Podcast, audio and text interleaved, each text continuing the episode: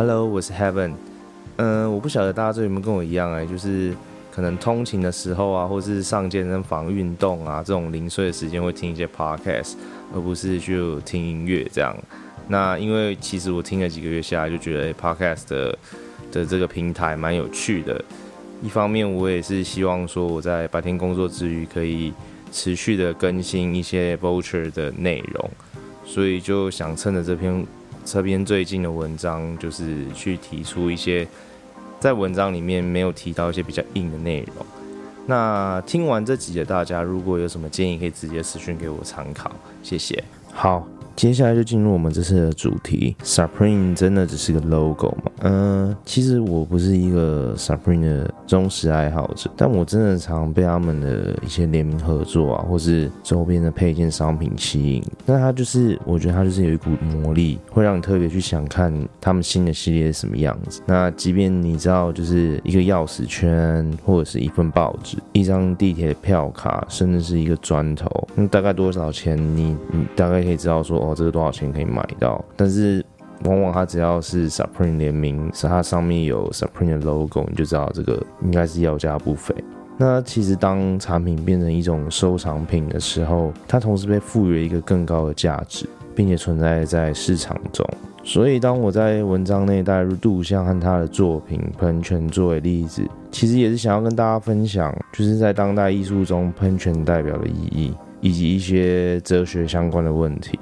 一九一七年的时候，杜象在纽约的一个展中推出了自己的作品《喷泉》，也就是我们这次想要讲的主角。那它是一个陶瓷的小便池，然后杜象在上面签署着他的名字 “Artaud”。在那个时候，其实视觉艺术、传统的艺术，主要还是跟一些工艺相关，那就是他们认为的美，透过他们认为的美。对于精神或是哲学层面的真理进行间接表达的诉求，可是杜象完全没有，就是参与到制作小便斗这件事、小便池这件事情。他他唯一做的事，只是在那个小便池上签名，然后把它展出。然后在那时候，独立艺术家协会就是也没办法认同这件事情啊，因为这对他们来说，它不是原创品，然后。又是别人的东西，怎么可能让你把它当做一个艺术品，然后展出在艺廊里面？小便池被杜象选中，是因为在当时的艺术世界中，喷泉它不算是艺术，但也是因为它不是艺术，所以它可以承载一些新的形态，然后把它融入到它的艺术品中，借此来质疑什么是美，美的定义是什么？美也许是你日常的某一个东西，就像这个小便池一样，我认为它是艺术品，所以。这样作品才有办法启发后世这么多的艺术家，像是 Andy Warhol、小野洋子，甚至 Lady Gaga。这个概念同样也影响了像是 Virgil Abloh 或是 Zema 的设计风格，在今时今日成了一种大众都能接受的主流美学。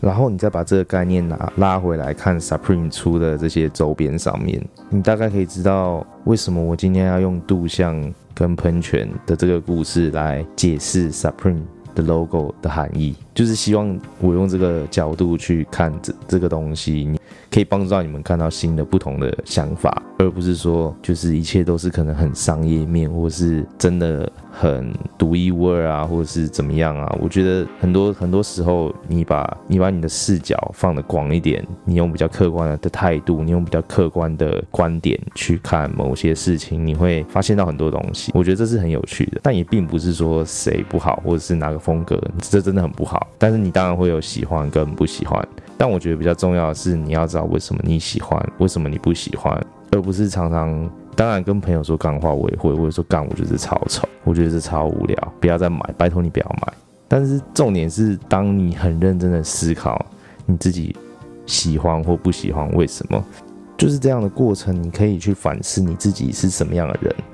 然后就去反向思考你你要的是什么，你对这些东西有什么感觉，然后把美跟丑，把帅跟不帅这种很肤浅的。很表层的想法拉掉之后，去想为什么你会喜欢它，为什么你觉得它不好看，你不喜欢？我觉得这才是最重要的东西。OK，那今天的节目就差不多到这里告一个段落。如果你想要跟我分享你喜欢 Supreme 的原因，还是你觉得这集的内容你觉得哪里不错，或是你觉得哪边你想要跟我讨论的，欢迎就是私讯跟我们聊聊。那就这样喽，拜拜。